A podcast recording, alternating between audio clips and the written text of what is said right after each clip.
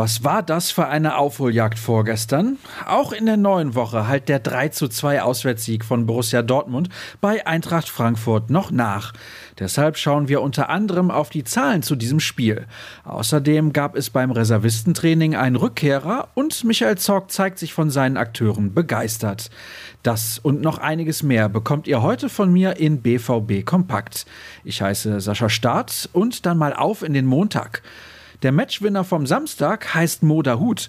Mit seinem Siegtreffer kurz vor Schluss veredelte der Mittelfeldstratege seine ohnehin schon starke Leistung.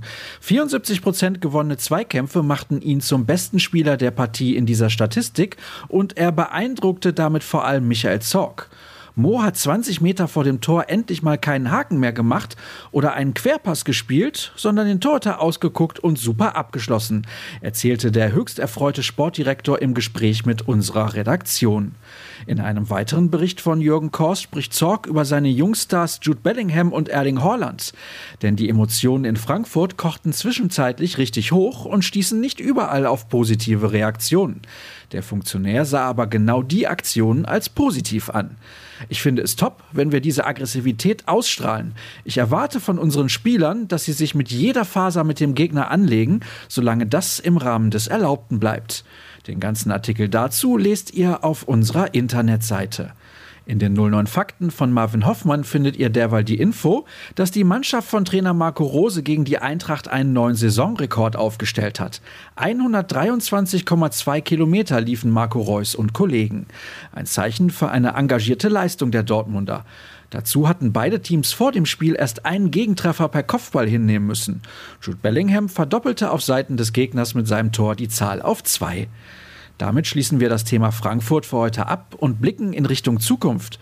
Es gibt aller Voraussicht nach einen defensiven Neuzugang für Schwarz-Gelb. Filippo Calixte Manet aus der Jugend von Sampdoria steht vor einem Wechsel in den Ruhrpott. Bereits heute Nachmittag soll der 16-Jährige mit seinen neuen Mitspielern trainieren.